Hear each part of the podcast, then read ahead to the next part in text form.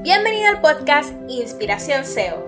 Mi nombre es Rogledis López y te invito a descubrir el lado más personal de mujeres CEO, empresarias y emprendedoras de éxito para conocer los hábitos saludables que las ayudan a balancear su vida personal y profesional.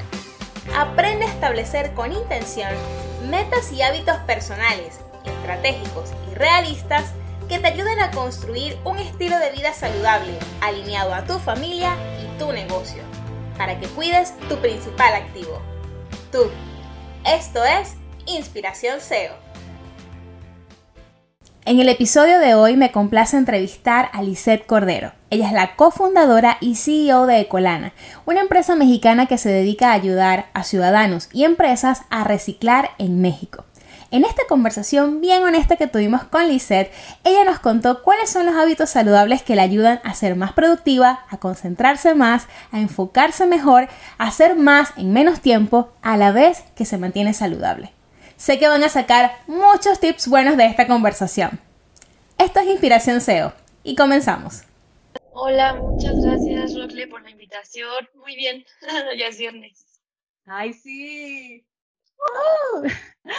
bueno, cuando las personas trabajan en una empresa, un emprendimiento, ¿verdad? No es fácil. La semana estamos trabajando. Quiero preguntarte, comenzando esta entrevista, por saber un poquito más acerca de ti. ¿Quién es Lizeth Cordero? ¿Qué le gusta? Los fines de semana, ¿qué hace para relajarse?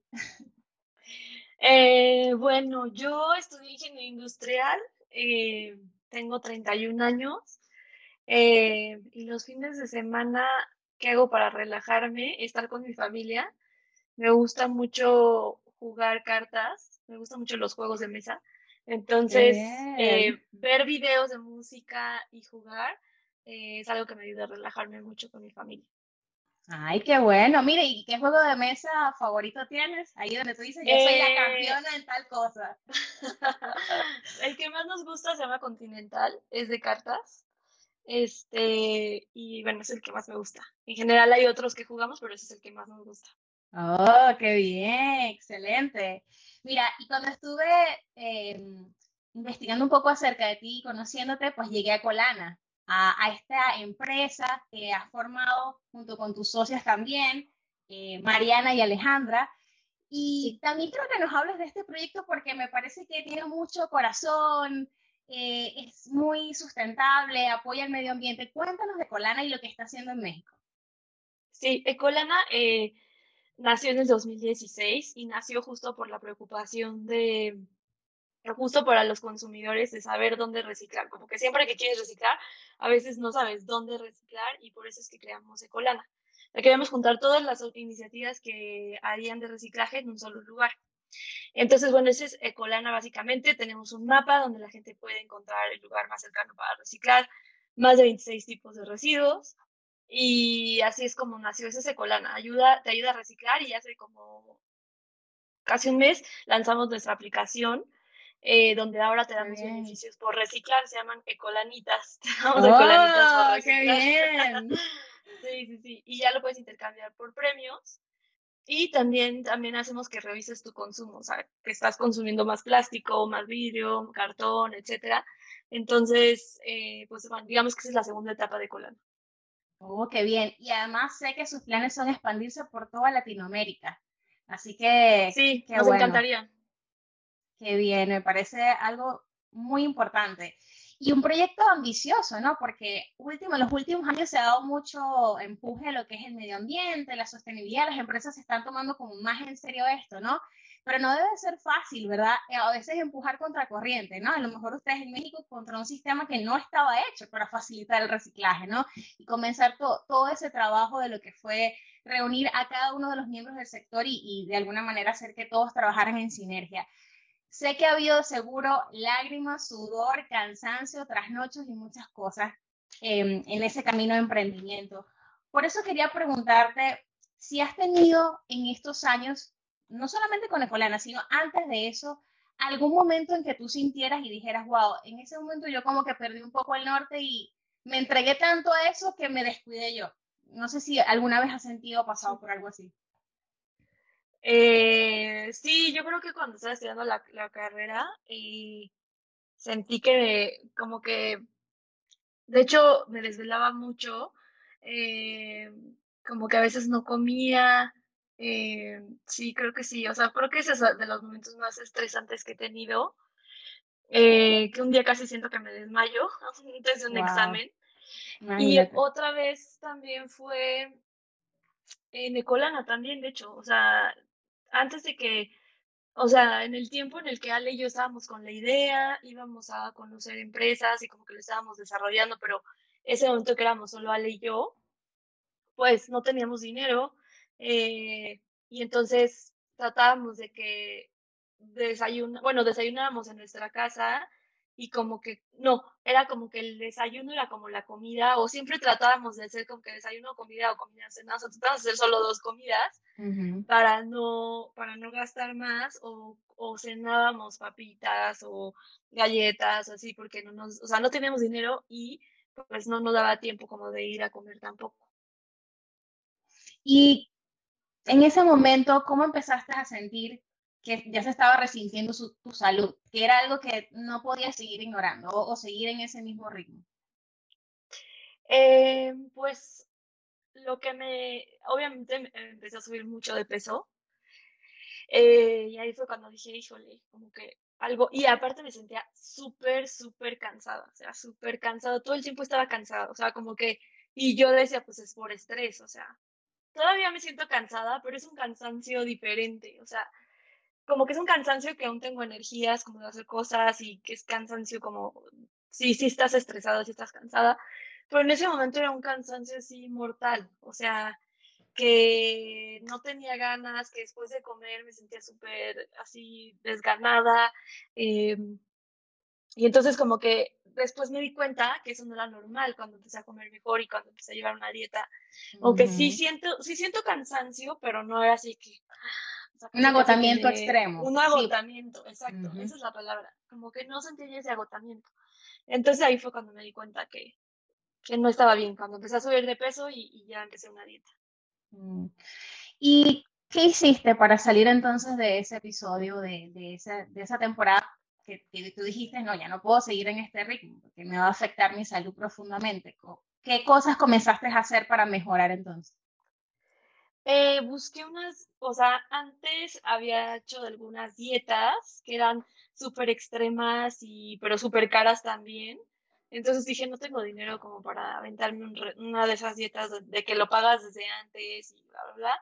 Entonces dije, pues una de de citas y ahí voy viendo cómo me da tiempo y dinero y todo para hacerlo. Entonces me metí justo a una de una dieta keto. Y bajé rápido y como que tenía como antojos, entonces como que compraba unos snacks. O sea, que al final me salió tan barato, la verdad, porque los snacks son súper caros. este, y haciendo las cuentas, como que casi me salía igual que el otro. Pero me ayudaba mucho porque a mí me da mucha como desde hace un tiempo para acá, como que después de comer, siempre tengo ganas de algo dulce. Entonces ahí me daban como unos snacks súper ricos y este, y ya como que así lo llevé, pero definitivamente después de dos veces que fui, o sea, como que después fui súper bien, bajé y después, este, lo dejé, o sea, dejé de ir y dije, ah, pues ya estoy en el peso que quiero y volví a subir y volví a ir y entonces como que a mí se me hizo que, y para todo el mundo que me dice que, ¿qué opinas de la dieta keto? Siento que es una dieta insostenible. O sea, siento que es una dieta que súper intensa, súper, o sea, como, no puedes comer esto, no puedes comer esto, no puedes comer nada. Este, entonces no es como que tu día a día no puedes comer eso y estar todo el tiempo con los snacks.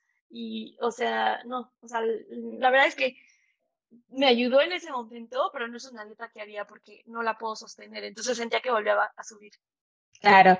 De hecho, este, fíjate que eh, en mi experiencia he visto que eso mismo, lo que tú estás diciendo, no es, una, es un tipo de alimentación que puede ser muy buena, pero tiene que ser llevada como un profesional y no por tanto tiempo. O sea, se puede hacer por temporadas cuando quieras como hacer algún ajuste puntual en, tu estilo de vida, porque sí, evidentemente hay mujeres que respondemos mejor a menos carbohidratos en nuestra, en nuestra alimentación, ¿no? Sí respondemos mejor, pero como no es sostenible a largo plazo, entonces, es mejor transicionarla o alternarla con otros tipos de alimentación. Si tú puedes hacer un mes, por ejemplo, un keto, un kilo y después alternar con un low carb y luego unos meses que a lo mejor pueda ser un poco más equilibrada y luego más adelante puedes volver a hacer. Incluso en los países donde hay invierno, verano, la gente suele hacer la, la en invierno porque, bueno, a lo mejor ya no sale tanto a hacer actividad física, está más en casa y luego los otros meses pues hace otro tipo de alimentación. Entonces, claro, ninguna dieta que sea tan restrictiva,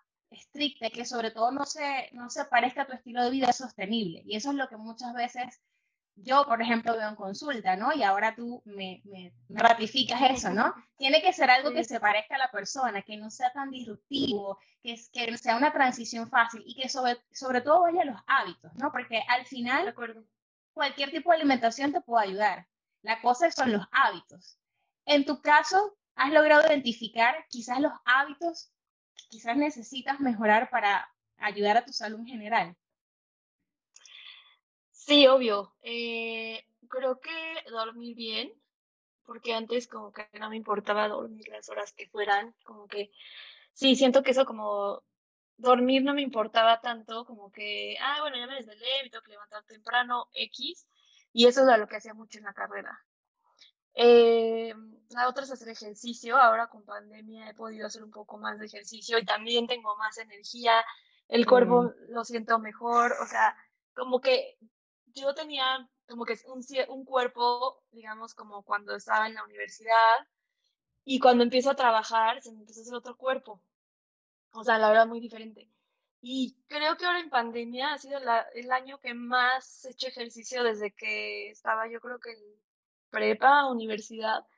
Y ya como que reconozco un poco, un poco más mi cuerpo. O sea, como que había partes del cuerpo que decía, es que en qué momento, o sea, tengo celulitis aquí. ¿En qué momento este, me salió esta llanta? O sea, yo no tenía. Y entonces, eh, cuando bajaba, de todas maneras, esa llantita no se bajaba.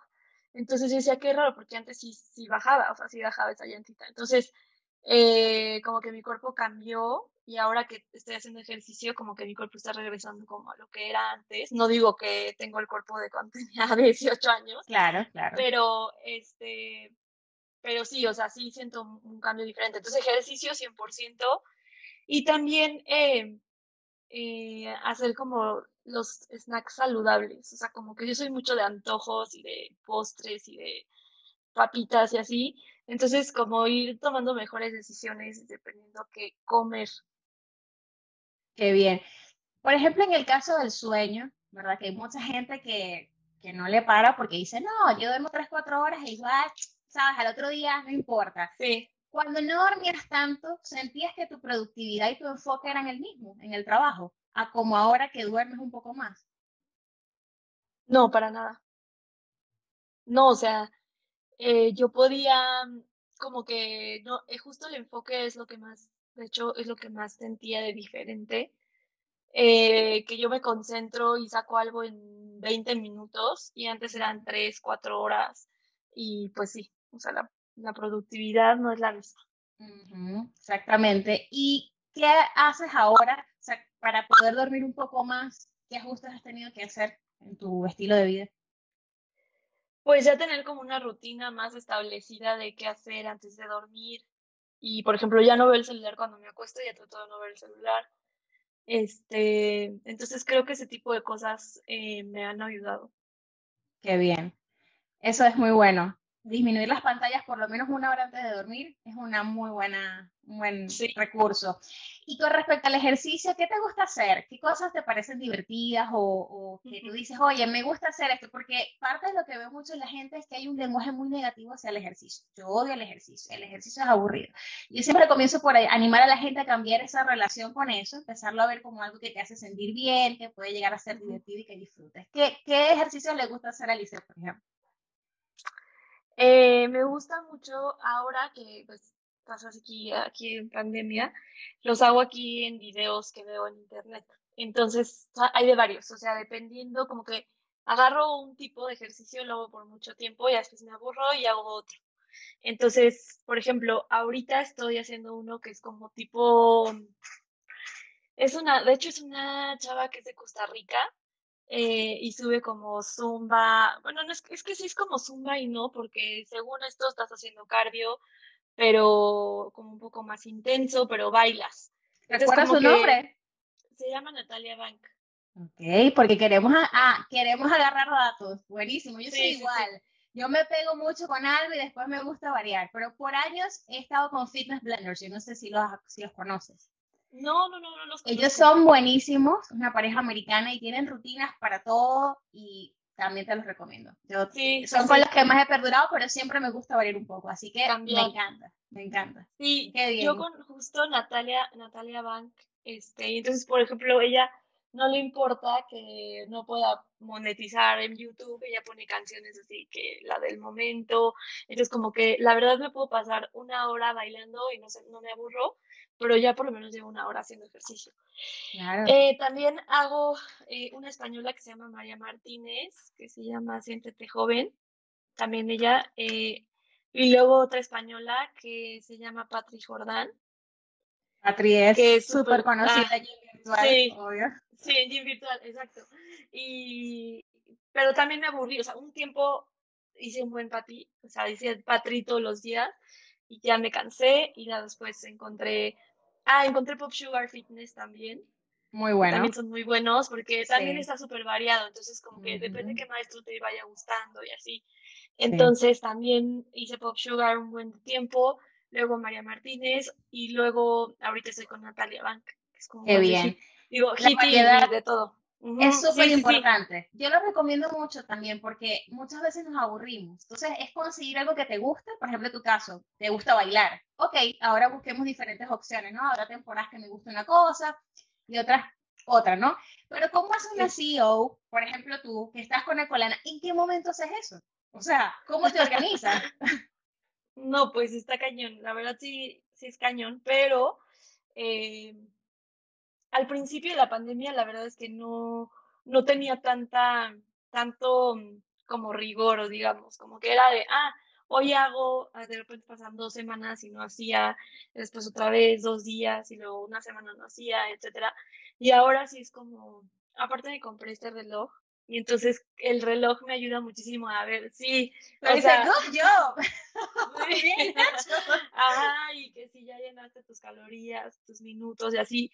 Y yo la verdad soy una persona que tiene que medir todo. Entonces, si mido que me falta caminar, si mido que me falta no sé qué, si mido, o sea, me ayuda mucho el reloj, la verdad, como que y después veo como, uy, no, tres semanas que no hice, pues con razón, o sea, entonces como que me ha ayudado mucho el reloj, la verdad, muchísimo. Aplicando la data para estar más saludable. Exacto, para estar más saludable, ¿no?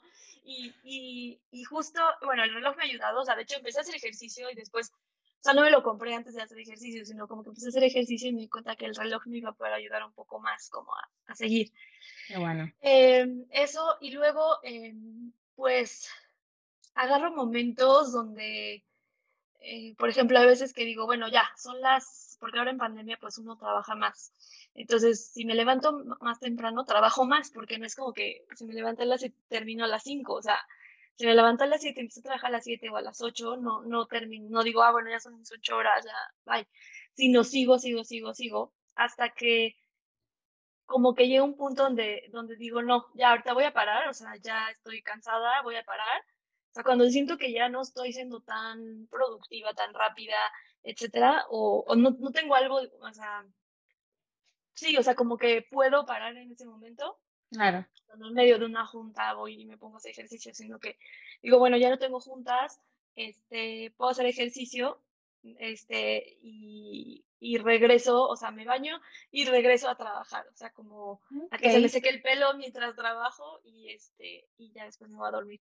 Pero justo sí, o sea, son momentos donde yo voy agarrando y soy mejor más, bueno, yo lo agarro más en la noche que en el día, como que, como que me ayuda a pausar, que ya es mucho trabajar. y a cambiar como el switch, ya como que modo trabajo a modo descansa, a ahora. También, así es, también. Y ya, entonces ya así lo hago, pero me funciona. A veces lo hago en las mañanas, pero la verdad no soy muy mala. Prefiero en las noches. Eso está bien. Cada persona es distinta, ¿no? Hay quienes son diurnos, nocturnos. Aprovechar tu hora como de que sientas que tienes más energía para eso, está súper bien. También mencionaste, Lizeth, sobre los, los, postres o los snacks. ¿Tú misma los preparas? ¿Los compras? ¿Qué, ¿Cómo haces allí para tener como que opciones saludables allí en casa? Pues yo trato de, hay de todo, o sea, tengo, tengo de las obleitas que son como súper delgaditas, tengo como amarantitos chiquitos. Qué rico. Eh, pero eh, descubrí uno que me gusta mucho, que es unas dos, tortitas de arroz que le pones como algún spread saludable como crema de almendras, así, le pongo plátano y cositas arriba, o sea, como moras, plátano, así, y te juro que me gusta igual que otra cosa. Qué rico. Y este, ajá, y además he descubierto que me gusta más ese sabor que otras cosas como más artificiales. O sea, me gusta el, o sea, no puedo, no puedo, no existe mi semana sin un plátano, sin moras, sin fruta. Qué bien. Entonces, eso es lo que hago, como que ya, ya o sea, porque antes era como la Nutella y que si el waffle con la Nutella y así, y no, mortal. Sí, y es que al final nuestro paladar, cada vez que tú consumes algo muy dulce o muy salado, que usualmente lo procesado es así, él va teniendo niveles más altos de tolerancia. Entonces, claro, cada vez vas a necesitar cosas más dulces o más saladas para que tú te quedes tranquila. En cambio, también el proceso se puede revertir. Cuando vamos quitando los procesados, comemos más fruta, más vegetales, más cosas naturales, nuestro paladar se va acostumbrando y llega un momento en que algo tan dulce quizás nos pueda hasta repeler un poco porque ya no estamos acostumbrados. Entonces sí se puede hacer y creo que ha sido una buena estrategia lo que has hecho, ¿no? Variar entre cosas procesadas pero que son healthy y también cosas naturales. Eso está muy bien. Tratas de que siempre tenerlo en tu nevera, visible para ti cuando estás trabajando en el día. Eh, depende, porque me turno con mi novio, entonces él a veces está aquí afuera, enfrente de la cocina, o yo a veces estoy adentro, entonces, em, pues sí, o sea, no lo tengo tan cerca, pero sí está cerca. Claro, no están hechos, pues. digamos, o sea, exacto. exacto, o sea, como que también eso, también planeo, o sea, planeo que ya esté en la casa en la semana para, para tenerlo, porque si digo, tiene que estar a partir del lunes para que yo pueda comerme mi postre. Claro, Eso también ha sido súper cañón, como planearlo, o sea, porque si no comes cualquier cosa en el momento. ¿Y cómo planeas? O sea, ¿qué haces para planear esa parte? Em, como que te sientas un, día y haces tu, tu, lista de compras o, o, ya es como que apartaste un día para hacer mercado. Eh, sí, normalmente sí me siento rápido y lo pido por internet. Entonces más o menos ya sé lo que me falta y todo. Buenísimo. Usando la tecnología de nuevo para estar más saludable, para facilitar las cosas. sí, para Ay, me encanta. Sé que quienes nos escuchan van a sacar muchos tips buenos de aquí, de esta conversación. Mira, Lisette, cuando se habla de autocuidado, cuando hablamos de mujeres mm, de negocios, emprendedoras que se quieren cuidar, muchas veces hay una palabra asociada que es la culpa en especial cuando son madres, ¿no? Em, pero en tu caso, ¿por qué crees que pasa esto? ¿Por qué crees que muchas veces las mujeres, si queremos, por ejemplo, irnos un día a un spa o hacernos un masaje o sacar tiempo para hacer ejercicio o para cocinar algo rico, muchas veces hay un sentimiento como de culpa asociado o como que no me doy licencia, como que hasta que me mate aquí trabajando. O sea, no sé si, si entiendes eso. Eh, ¿Por qué crees que pasa eso? Ay, no sé, o sea, creo que... Mm, no sé, como que al final creo que las mujeres sentimos que debemos demostrar más que los hombres. Entonces, si no trabajas hasta matarte, es que no lo estás haciendo bien. O sea, como que tú te tienes que ver desgastadísima para que realmente crean que estás trabajando, si no creen que no te estás tomando el trabajo en serio. Yo creo. O sea, y, o sea, creo que esa es una percepción que tenemos en nuestra sociedad latinoamericana, y no sé si en todas, pero sí, o sea, creo que es eso, o sea, a diferencia, porque creo que los hombres no necesitan sentirse que se tienen que matar para realmente... Para nada, o quieren irse a jugar golf o algo así, como que... Ajá, X, sí, sí, sí. Entonces yo creo que es ese sentimiento, como que necesitamos demostrar, necesitamos sí, o sea, llevarnos al límite para decir que sí lo estamos haciendo. Pero no es verdad. No necesitamos demostrar nada, ¿verdad? Ni tampoco tenemos que sentirnos culpables porque nuestra valía la conocemos. Y si queremos darnos algo, un mimo, o apartar tiempo para comer sano, o para eh, hacer ejercicio, pues lo podemos hacer, ¿verdad? Sacando a la culpa completamente de la ecuación, ¿no? quiero que esto que este podcast sirva para eso, para empezar a sacar a la culpa de la ecuación. ¿Tú sientes, Lisette, que cuando tú comes sano, cuando tú te esfuerzas por hacer ejercicio, por dormir bien, por estar más saludable, ¿crees que eso impacta tu trabajo en Colana? ¿Sientes que te ayuda a ser más productiva, a tener más enfoque, más concentración? Que cuando hay temporadas que a lo mejor no, no lo haces tanto. Sí, obvio. Sí, sí, sí, 100%. Pero en ese momento no lo ves. Eso es súper tricky porque no lo ves. O sea, como que en ese momento dices, no, es que tengo que trabajar porque tengo que sacarlo, porque ya no me dio tiempo a hacer ejercicio, pero no importa porque voy a sacar esto, porque, etcétera pero no ves las consecuencias en dos, tres días, la verdad, eso pasa, o sea, eso me pasaba, como que decía, ay, no, no importa, o sea, al contrario, estoy sacando ahorita la chamba y, y pues, o sea, la neta no me importaba qué iba a pasar en dos, tres días y que iba a haber repercusiones, pero sí.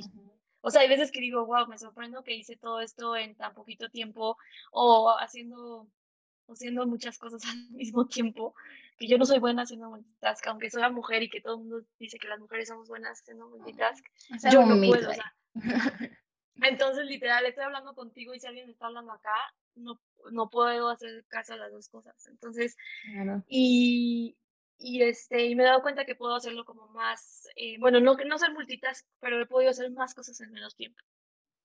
Por supuesto.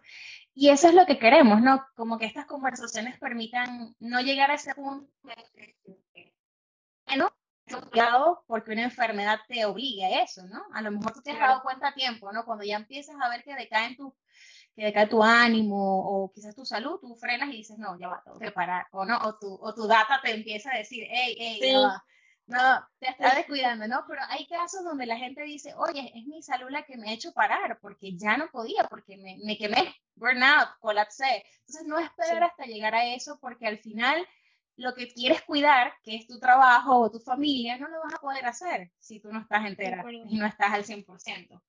Así que gracias por compartirnos esos tips y experiencias. Mira, ya para ir cerrando, me da curiosidad hacerte algunas preguntas. Por ejemplo, ¿Has tenido mentores, Lisette, en este camino de emprendimiento o algunos libros que tú digas, wow, aprendí demasiado de ese libro que, al que tú vuelvas otra vez? Pues yo em, me acuerdo de un video que se llama eh, MVP, que es el mínimo producto viable en inglés. Es un video que está en YouTube y habla sobre justo cómo empezar un emprendimiento. O sea, tienes una idea, este, y lo que te dice o la lección que te da este video es como, pruébalo. O sea, tienes una idea, lo más importante que puedes hacer es probarlo.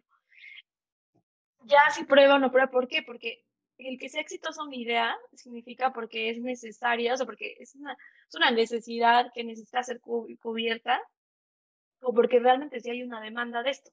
Entonces, si hay una demanda de lo que tú estás haciendo, te va a ir bien, sin necesidad de gastar millones ni decir, ay, este, eh, yo estoy haciendo esto, etcétera, o sea, como que le tengo que invertir un buen, tengo que tener la mejor página y la mejor todo. No, o sea, el MVP te dice, pruébalo. Si hay gente que realmente le gusta y te va a buscar y va a crecer solito, aunque tengas ese MVP. Si no, pues te vas a dar cuenta que no y entonces mejor no inviertas. O no inviertas tu tiempo y cambia de idea o mejórala. O sea, porque igual tienes una idea, solo la tienes que mejorar en el tiempo, porque Obviamente Colana no es lo que es desde el inicio, o sea, Colana se ha ido transformando eh, al, punto que obviamente es, este, algo que, hace sentido a los consumidores, a los clientes, a los centros de acopio, etc. Claro. Pero se ha ido transformando. Entonces la idea es como probar para transformar y que cada vez esté mejor tu idea, que no inviertas un dineral, porque he visto muchas empresas que no, pues es que invertimos un millón de pesos o medio millón y no nos fue bien y es como, pero ¿por qué hiciste eso? O sea, primero prueba. Este, pasé, pasé un mes grabando el curso y cuando lo saqué a la luz, los grillos, nadie me lo compra. Porque no probaste. invertiste tiempo, exacto, no probaste. Igual lo sacas gratis. A veces, o sea, me pasó, tuve que dar cosas gratis con tal de probar, o sea, porque eran las primeras personas y era como, sabes que igual estoy gratis y mucha gente me decía, no, Lisa, es que estás perdiendo dinero, como regalas, y yo, no, es que de verdad estoy aprendiendo yo y que eso me va a ayudar a ahorrarme dinero después, o a que yo dé un mejor servicio y, y, me sienta más segura de vender eso, que yo ya probé que sí sirve o que no sirve, literal. Entonces, es, es válido también regalar a veces, al principio.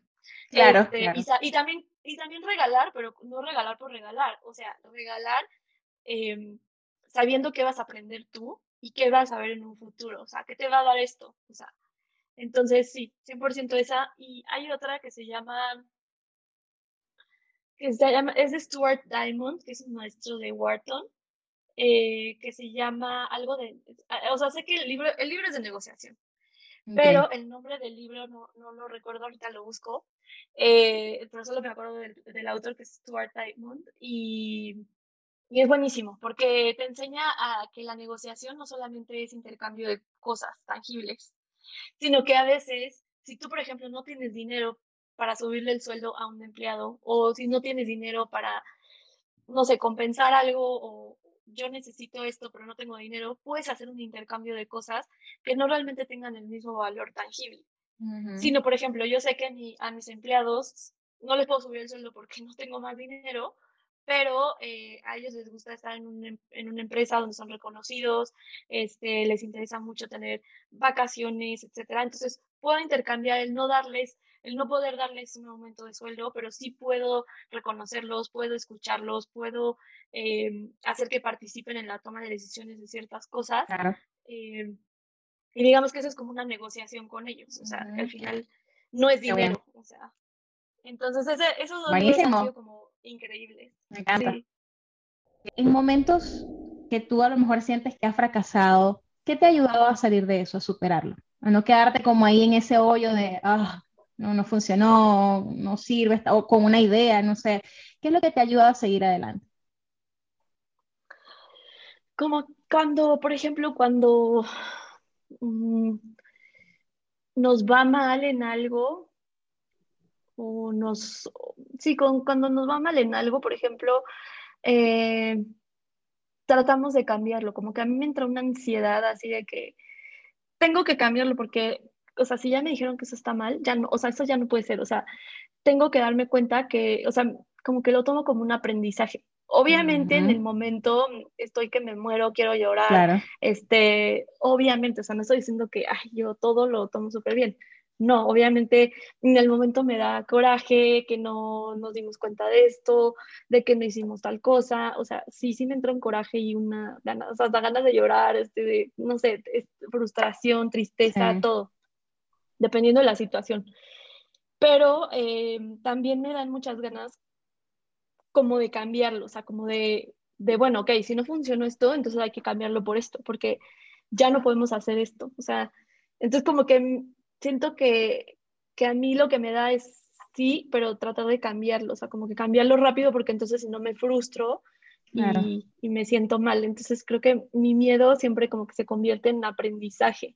Ujú. Es difícil porque sí es difícil porque luego dices, pero igual si la sigo haciendo mal o si igual si no, no va por ahí, pues ni modo. Y como siempre en el mundo de startups y creo que en el mundo en general es aprender y, y Muchas regarla, veces fallas rápido, veces- fallas rápido Sí, para pivotar rápido, o sea. es que sí es, eso es real. O sea, si, si yo seguía pensando que eso estaba bien, voy a seguir perdiendo dinero, voy a seguir perdiendo clientes, voy a seguir perdiendo cosas. Mejor me doy cuenta rápido, lo cambio y ya, como si no hubiera pasado nada.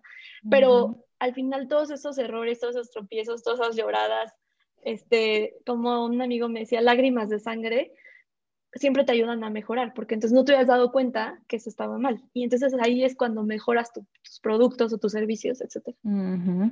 Qué bien, me encanta, me encanta porque de hecho una amiga me decía, mira, es que nunca se fracasa, mira, cuando tú fallas o aprendes y a veces ganas, o sea, pero aprendes, Sí. siempre hay un aprendizaje, nunca es pérdida, porque como sea, o, o ganaste experiencia, aprendiste que por ahí no es y te permite cambiar, entonces, pero es algo que cuesta, yo también estoy luchando con eso, como que Cuesta. estoy aprendiendo, estoy aprendiendo, pero ay, a veces frustra un poco. Sí, porque a veces no ves las- los resultados tan rápido, ¿no? O sea, Sí. dices, híjole, y luego, etcétera, pero, pero como que no sabes en qué momento, o sea, todas estas, todos estos momentos, como que después llega un punto en el que volteas y dices, wow, qué padre todo lo que he avanzado, y sí, pues no todo es el camino, no todo es bonito. Claro, qué bien. Bueno, Lisa, te doy muchísimas gracias por, por, estar aquí, por este tiempo. Y finalmente me gustaría que nos pudieras dejar un mensaje para esas mujeres CEO o que aspiran a serlo, quizás mujeres jóvenes como tú y como yo que están emprendiendo, que quieren sacar y escalar su negocio. ¿Qué mensaje le puedes dar para animarlas y, y para que sigan adelante y se, y se atrevan a luchar por sus ideas? Pues que, mm, que sueñen muy alto, que sean muy consistentes y perseverantes en lo que quieren, que nadie les puede decir que no lo pueden hacer. Al contrario, solo lo importante es que te demuestres a ti misma que lo puedes hacer. Y, ya eso, perseverancia, creo que es lo más, lo más cañón. Y confía en ti. Qué bien, me encanta. Confiar en nosotras y en nuestra intuición, que es muy buena. bueno, esta conversación fue con Lice Cordero de Ecolana. Muchísimas gracias, Lisette. Espero que nos sigamos cruzando por allí y que sigan no solamente generando conciencia en México, sino en el mundo entero, porque es un tema súper importante. Les deseo lo mejor a ti y a tu equipo también. Y bueno, este es otro episodio de Inspiración SEO. Muchas gracias. Esto fue Inspiración SEO y te invito a que te suscribas en cualquiera de las plataformas donde te guste verlo o escucharlo para que no te pierdas ninguno de los episodios.